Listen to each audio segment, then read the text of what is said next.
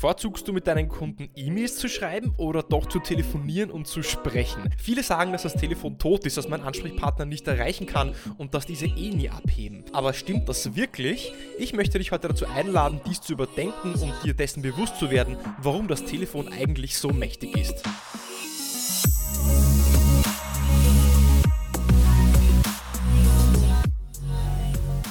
Herzlich willkommen bei einer neuen Episode von Deal, dein Podcast für B2B-Sales von Praktikern für Praktiker. Schön, dass du auch diese Woche wieder einschaltest, um zuzuhören, zu lernen und zu wachsen.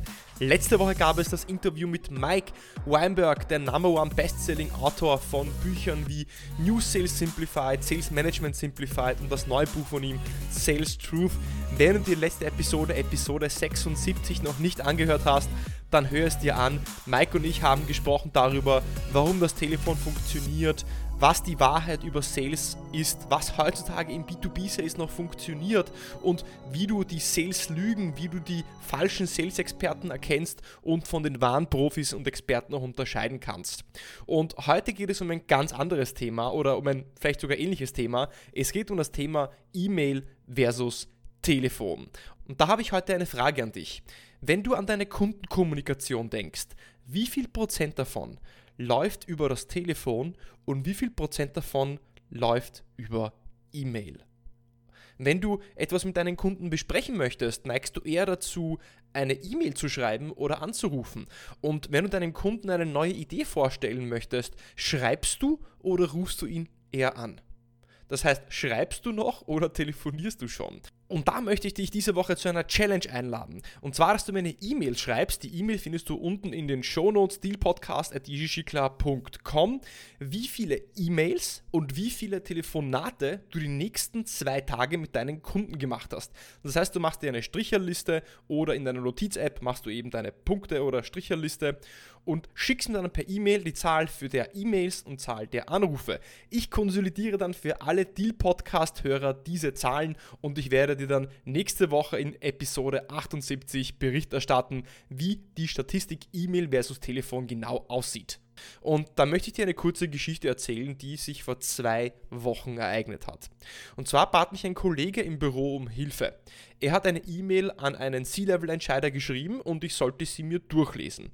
Ich setze mich also vor den Laptop, sehe mir den Text an, der ist dann circa so lang wie eine Buchseite und mein erster Gedanke war, na da bin ich aber mal gespannt, ob sich der äh, Entscheider dieser E-Mail überhaupt durchlesen wird.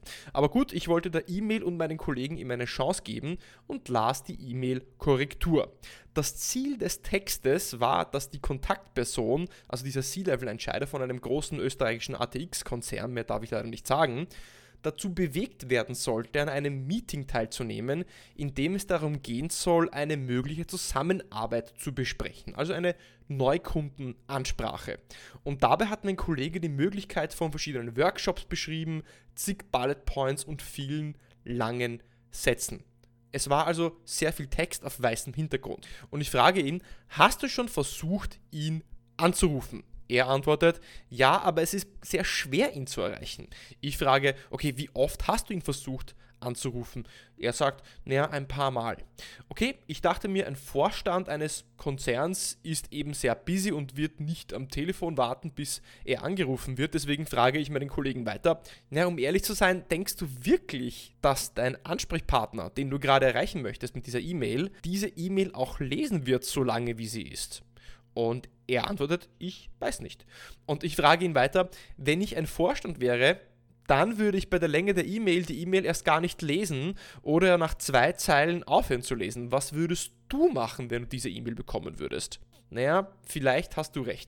Und daraufhin hat der Kollege dann doch angerufen und wie die Geschichte ausgegangen ist, erzähle ich dir vielleicht ein andermal. Der Punkt ist, ich ertappe mich selbst als auch andere Verkäufer und Kollegen sehr oft dabei, eine E-Mail zu schreiben, anstatt einfach anzurufen. Und eine E-Mail ist natürlich bequem, weil du deinen äh, Ansprechpartner, die Person, die du erreichen möchtest, nicht mehrere Tage oder vielleicht sogar Wochen äh, am Telefon hinterherlaufen musst.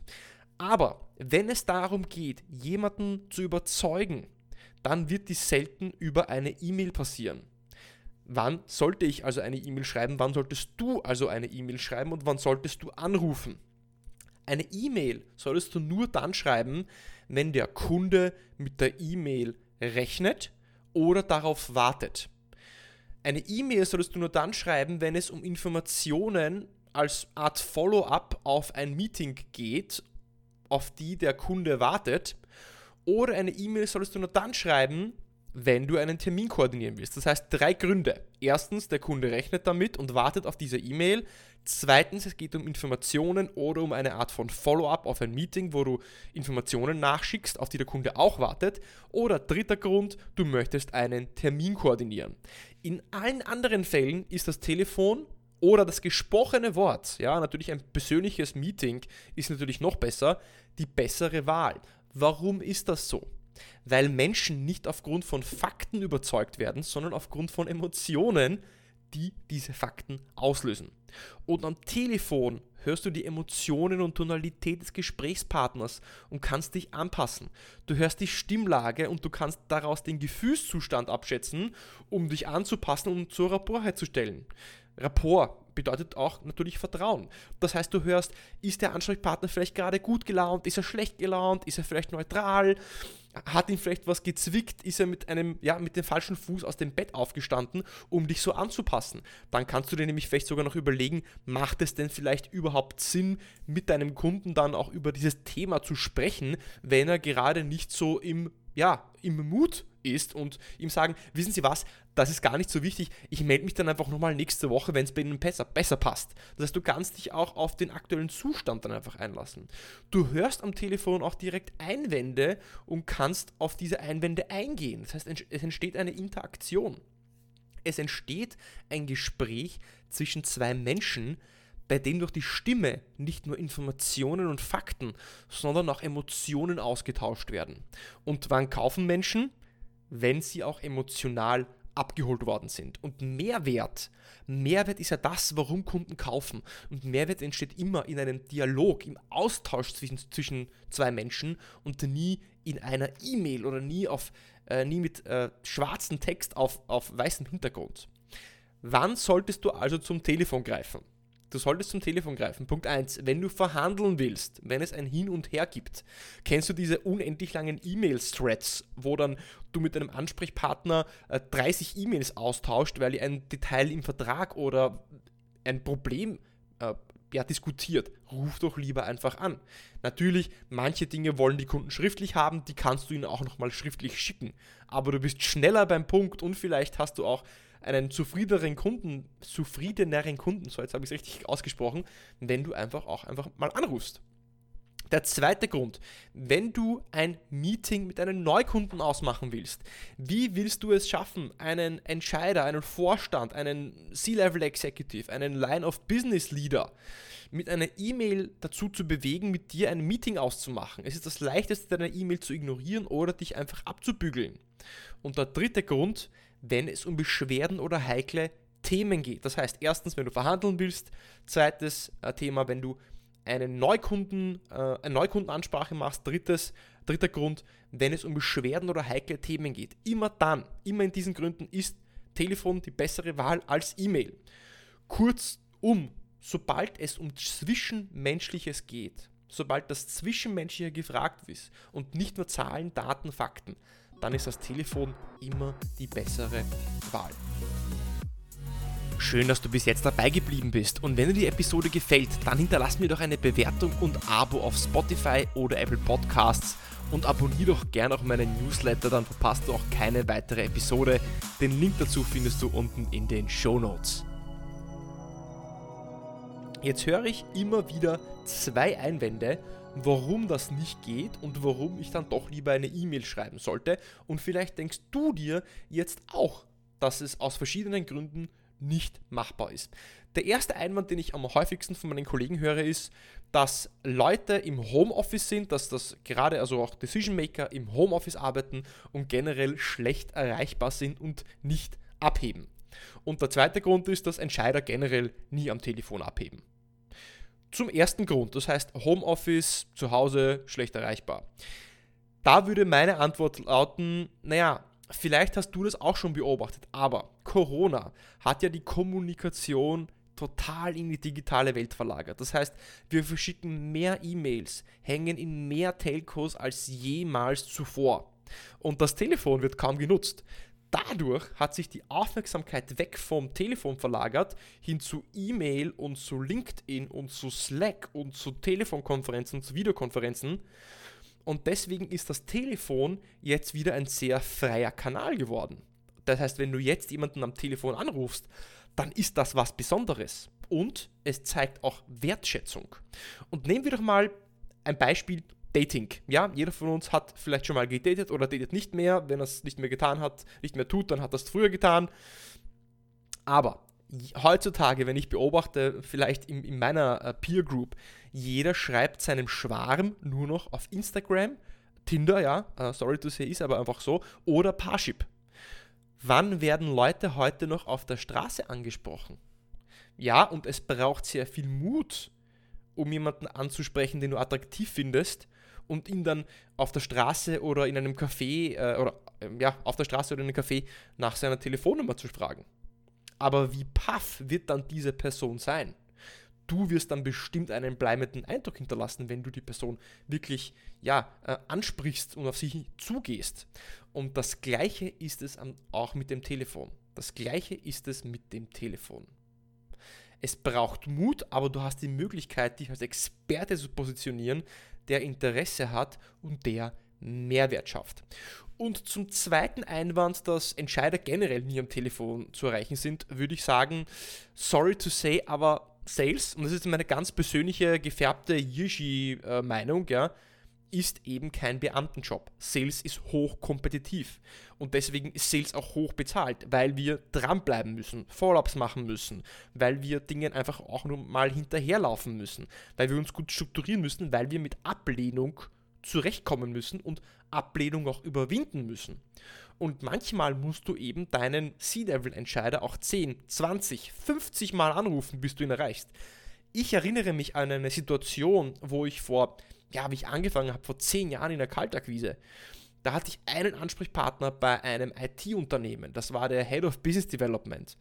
Den habe ich acht Monate lang jeden zweiten Tag angerufen, bis er einmal abgehoben hat.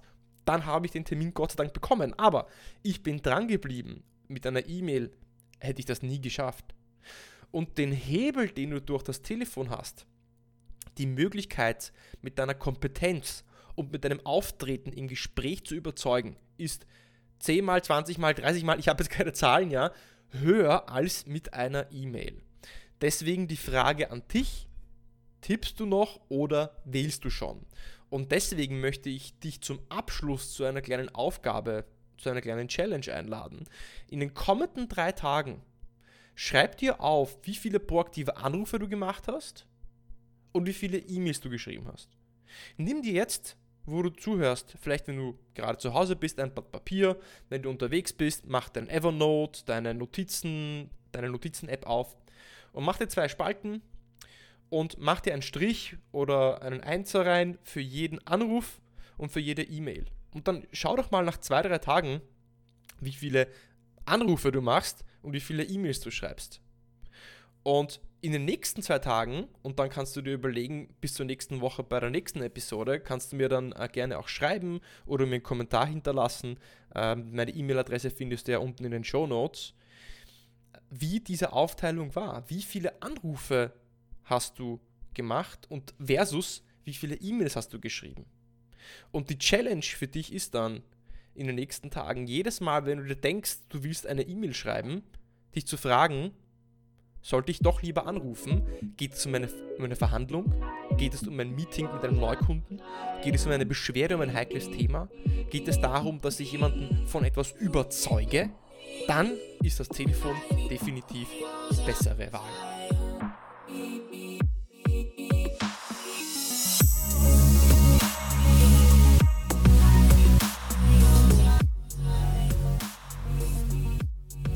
Ja, ja, spannendes Thema. E-Mail versus Telefon. Natürlich ist ein Vor-Ort-Meeting, ein Face-to-Face-Meeting immer das, das, das Wertvollste natürlich, ja, weil da haben wir auch die Körpersprache dabei. Nur gerade in Zeiten von Corona, aber auch jetzt die Monate danach, immer mehr und mehr wird eben in diesem Remote-Setting bleiben. Und da möchte ich dich einfach ja, ähm, dazu aufrufen, auffordern, motivieren, mehr zum Telefon zu greifen, um diese Challenge mit mir zu machen. Also schreib dir wirklich die nächsten zwei, drei Tage auf, wie oft rufst du an, wie oft schreibst du eine E-Mail und jedes Mal, wenn du dir dann denkst, ja, ich möchte eine E-Mail schreiben, dann dich doch zu kontrollieren, zurücknehmen und die Frage stellen, ist es eine Verhandlung? Geht es um einen Neukunden? Ist es vielleicht ein heikles Thema oder möchte ich jemanden überzeugen? Und wenn ja, dann ruf einfach an. Und wenn du die Person nicht erreichst, dann kannst du noch immer eine E-Mail schreiben, aber in 20, 30, 40, 50 Prozent der Fälle wirst du immer jemanden erreichen und du wirst einen größeren Einfluss und Impact haben. Und wie auch jede Woche, wenn dir diese Episode gefallen hat, dann würde ich dich ganz, ganz herzlich bitten, hinterlasse mir eine Bewertung auf iTunes, auf Apple Podcasts. Das hilft mir als Podcaster am allermeisten weiter. Abonniere mich auf Spotify, wenn du mich auf Spotify hörst abonniere mich auf Apple Podcasts, wenn du mich auf Apple Podcasts hörst. Hinterlass mir vielleicht eine E-Mail, findest du in den Show Notes und wenn du möchtest, wenn du keine weitere Episode verpassen möchtest, dann, dann abonniere die Deal Alerts und den Link zu den Deal Alerts findest du auch in den Show Notes. Ich wünsche dir eine großartige Woche. Bis zur nächsten Woche beim Deal Podcast. Mach's gut.